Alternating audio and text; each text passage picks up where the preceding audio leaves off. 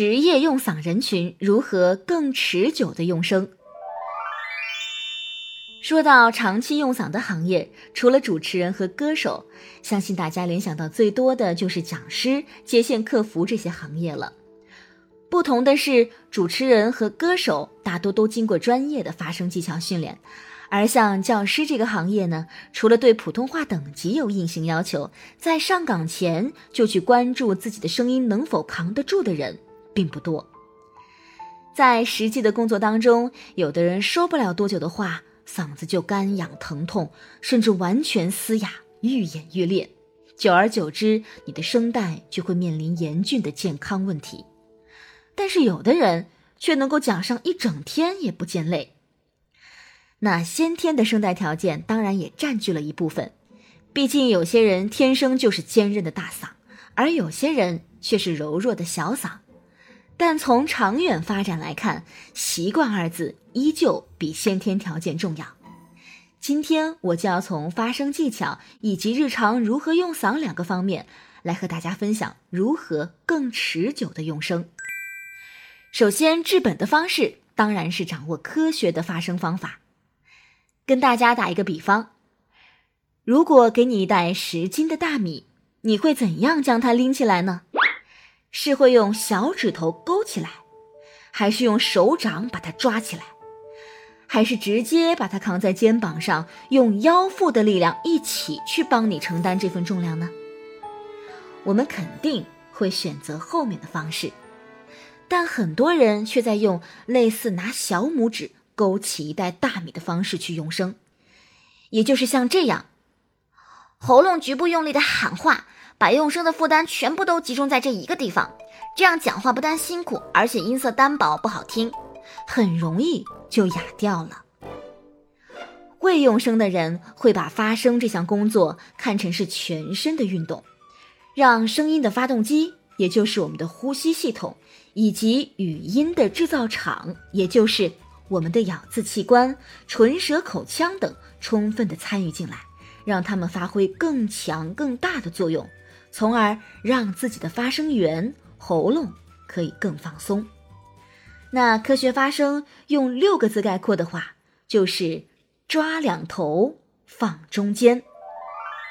上头的口腔面部，还有下头的底气，也就是我们的横膈肌，应该积极，积极的咬字，积极的控制气息。那中间的部分呢，就是喉咙了，不单是喉咙。我们的下巴、脖子、肩膀、胸口这一片都应该是相对放松的，这样的发声才是高效科学的。因为腹部的呼吸肌还有口腔的肌肉都是很有韧性的，它们是越练越灵活，越练越强大。但是声带的肌肉相对来说却是薄而脆弱的。在第一节课当中，我们其实也教会了大家正确的呼吸方式。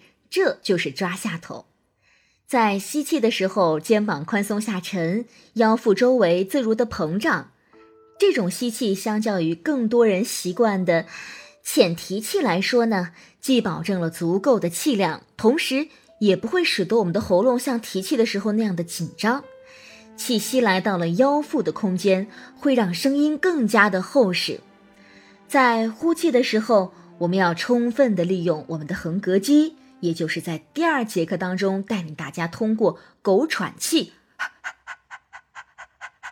锻炼的这片肌肉，在说话发声的时候用上底气的力量，能够分担喉咙的劳作力。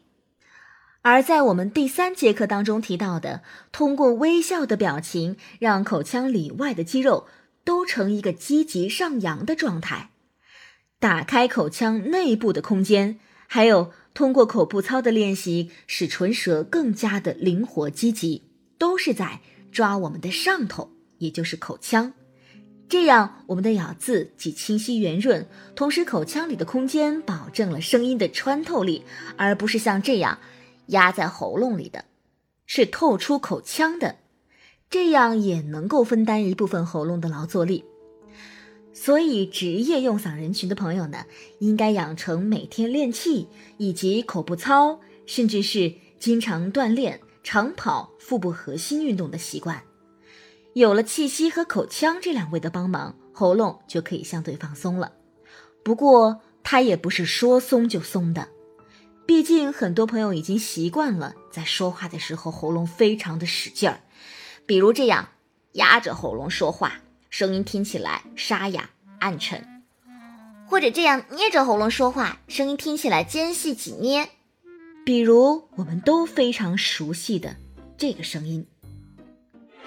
娘娘没工夫跟你耗着，今天问你什么，你要老老实实的讲明白，咱们就放你条生路。你要是不讲，你漂亮的小脸蛋就没有了。容嬷嬷的声音呢，就是喉咙太用力不放松的典型了。这个声音不仅累，时而捏喉，时而压喉。还会给个人形象带来很负面的影响，让你听起来就像一个反派。现在我们来试试这两个让喉咙放松的方法。第一，放松的张嘴吸气，你将感受到一股凉凉的气息撑开了你的喉咙，喉咙感觉松松的。保持这个放松的状态，我们来发啊音，啊。这个时候，我们发出的就是柔和的虚实声，它既不是这种特别有锐度的纯实声，我们不要在发声的时候喉咙又去过度的用力变紧，啊，变得越来越紧，也不是这种失去张力的没有底气的纯虚声，而是这种虚实结合的声音，它既有虚声的柔和，也有实声的扎实。是让声带最轻松的一种发声状态。要记得在张嘴吸气的时候，用到深呼吸的方式，不要耸肩，不要憋气，保持这种喉咙放松、张开的感觉。我们来说一些美好的语句，每一句之前都记得像这样，放松的张嘴吸气，起音柔软，去感受这个声音的通畅、放松和优美。从明天起，做一个幸福的人。喂马，劈柴，周游世界。从明天起，关心粮食和蔬菜。我有一所房子，面朝大海，春暖花开。同时，我们要注意气息和口腔是积极的。不要上中下全松了，变成从明天起做一个幸福的人这样病恹恹的状态。我们要依旧保证底气，还有口腔的积极咬字。从明天起做一个幸福的人啊！我们来听一下这个声音呢，就是一个比较好的状态了。这是第一个寻找喉咙放松的方法。第二个方法呢，叫做气泡音。气泡音是一个非常经典的护嗓方式，是所有专业的声音从业者都熟练掌握的一个秘籍。它可以作为大量用声前的热身运动，让声带先运动起来，以便适应接下来的用声工作；也可以在喉咙感觉到累的时候，作为一种放松的按摩方式，缓解声带的疲劳。我们来一起听一下它是怎样的。啊，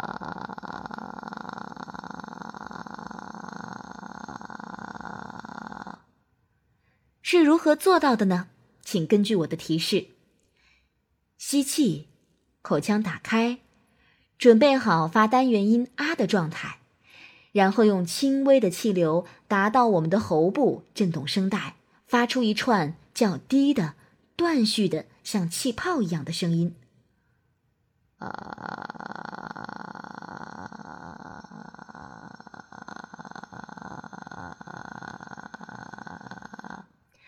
发气泡音的时候，我们的身体要放松，喉部和声带的状态要保持相对的稳定，始终如一，气息平稳，气泡大小尽量一致，颗粒感越明显越好，千万不要憋气，变成啊。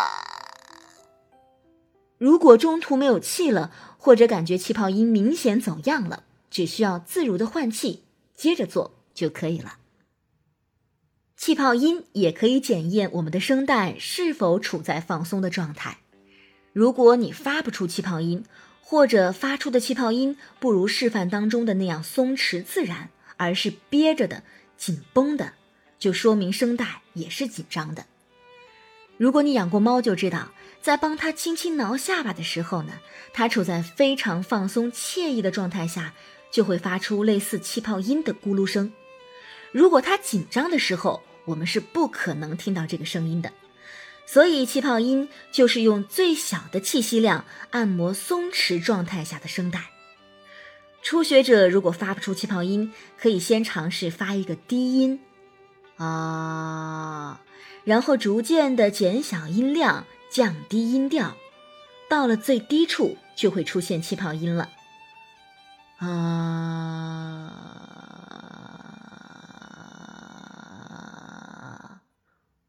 或者试一下早上醒来的时候发气泡音，这个时候呢，我们的声带是最放松的时候，也比较容易出来气泡音。跟大家讲了抓两头放中间的原理以及如何放松中间的方法之后呢，我要和你分享日常生活当中护嗓的一些注意事项以及小方法。我们从用声习惯、饮食习惯以及生活作息习惯三个方面来说。用声方面，大家除了要注意抓两头放中间的要领之外呢，在说话的时候可以适当的放慢自己的语速。说话快的人更容易累，因为语速快的时候呼吸容易变浅，情绪激动让喉咙锁紧，因此适当的让语速交替，增加停顿，不但可以减少声带受损，也可以使语言更加的动听。我们还要杜绝一些不良的发声心理状态，比如有些男生他们过于渴望低沉磁性的嗓音，或者有些女生追求清亮的声音，他们不尊重自己的声带条件，也没有经过科学的训练，只是通过压吼或者是提着声音来说话，去实现他们理想中的声音状态。我们要在自己的舒适音区的基础上，去进行声音的起伏变换。并且呢，要用到方法，用气去带动声音。如果你的上呼吸道感染，比如感冒、咽喉炎、发烧，那就一定要停声，要休息，因为这个时候声带是充血的，再去过度的使用就容易产生病变。在饮食方面呢，职业用嗓人群还是需要管住自己的嘴，要少喝过热过冰的饮料。多喝温开水，保持喉咙的湿润。水蒸气也是很好的保养嗓子的方法，它可以帮助减轻声带的肿胀。如果你的喉咙特别的疲劳，可以在脸盆或者是杯子里倒入热水，张嘴呼吸蒸汽。要少吃油腻和油炸的食品。其实，对于四川、湖南、贵州等地的朋友，不吃辣可能会不习惯。所以呢，你可以在能承受的范围内合理的食用，但是咽喉有炎症的期间，一定要避免辛辣食物，而油炸油腻的食品对喉咙的伤害可能会更大。职业用嗓人群呢，请尽量的避免。睡前两小时最好进食，晚餐不要吃的太饱，防止在睡觉的时候胃酸反流，伤害到我们的声带。在生活习惯方面，要避免熬夜、晚睡。对于长期用嗓的朋友来说，不足的睡眠会对声带造成一定的伤害，也不利于它的放松和调整。